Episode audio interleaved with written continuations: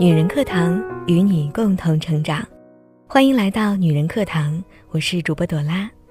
在我们万能的闺蜜圈里，很多姐妹不仅仅局限于周围的生活圈子，也想出去外边看一看。有很多都把出国旅游列在计划清单当中，也有一些闺蜜想让孩子出国深造，于是自己在学习英语、法语、韩语等外语，耳濡目染。我也对外语有所关注，希望自己也能够熟练地掌握一门外语。而恰巧就在这个时候，看到了我们的翻译女神张璐的故事，实在太让我震撼了。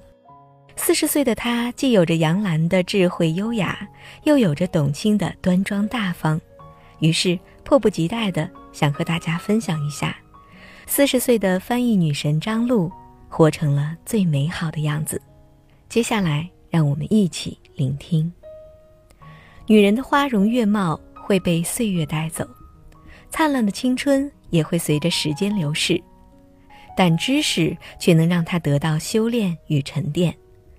始于颜值，陷入才华，真正美丽的女人在骨不在皮。这些年，在两会总理中外记者会上。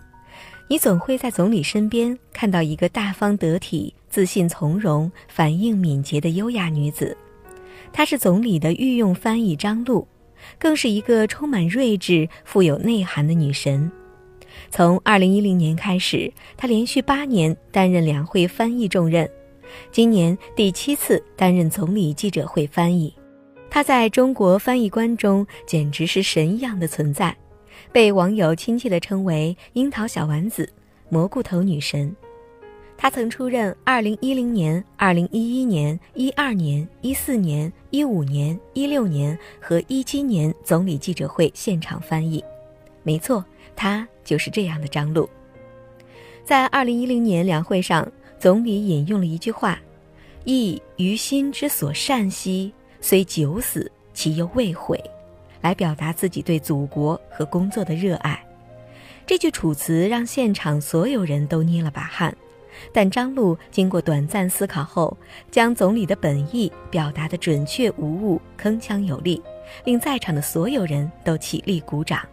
For the ideal that I hold dear to my heart, I will not regret a thousand deaths to die。我遵从我内心的想法，即使要死千万次。我也不会后悔。由于中文和英文的巨大文化背景差异，用英文体现其中深刻的文化内涵成为极大的挑战。而张璐的翻译巧妙传神，恰如其分。中国外交部历史上著名的翻译家过家鼎先生曾说：“张璐是外交部最厉害的翻译。”清华大学外语系教授罗立胜也盛赞。我觉得他翻译的很好，的确是国家级水准。但是成功需要百分之一的天分加上百分之九十九的汗水，他能取得今天的成绩，与他背后的努力是分不开的。他出生于一个平凡的家庭，妈妈在市中心医院工作，爸爸在铁路部门工作。他没有显赫的家世背景，靠的全是一步一个奋斗的脚印。他是不折不扣的学霸。从小就是传说中别人家的孩子，初中毕业时，因为学习成绩优异，成为全校唯一被保送到省实验中学的学生。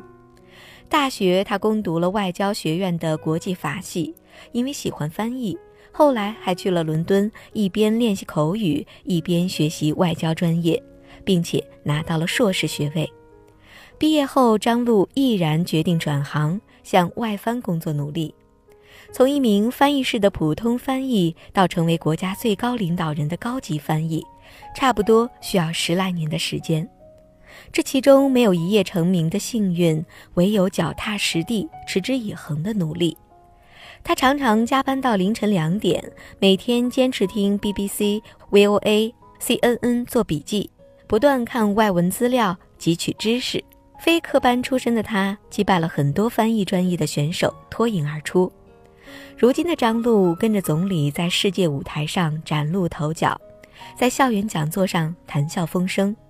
他始终对翻译有着十分严格的高标准，每次工作完成，大家都觉得已经很完美了，但他却说，哪怕再给我多一秒钟，我还能翻译得更准确。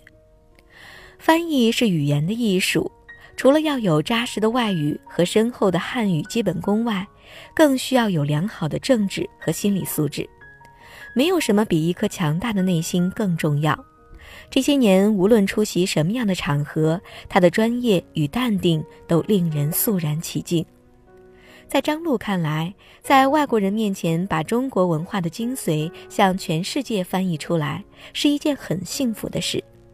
专业、自信、从容，这才是真正的中国女神范儿。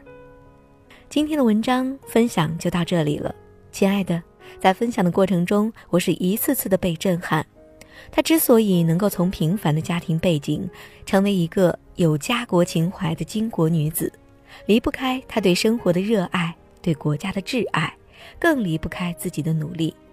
所以，如果想跟她一样走过时代和世界的前沿，还能够自信、从容、淡定，活成最美好的样子，就必须先让自己有宽大的格局和比常人更多的努力和坚持。好了，我是朵拉，今天的节目就到这里。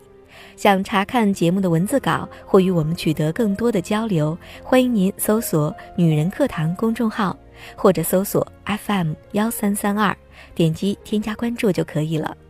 感谢大家的收听，我们下期节目再会。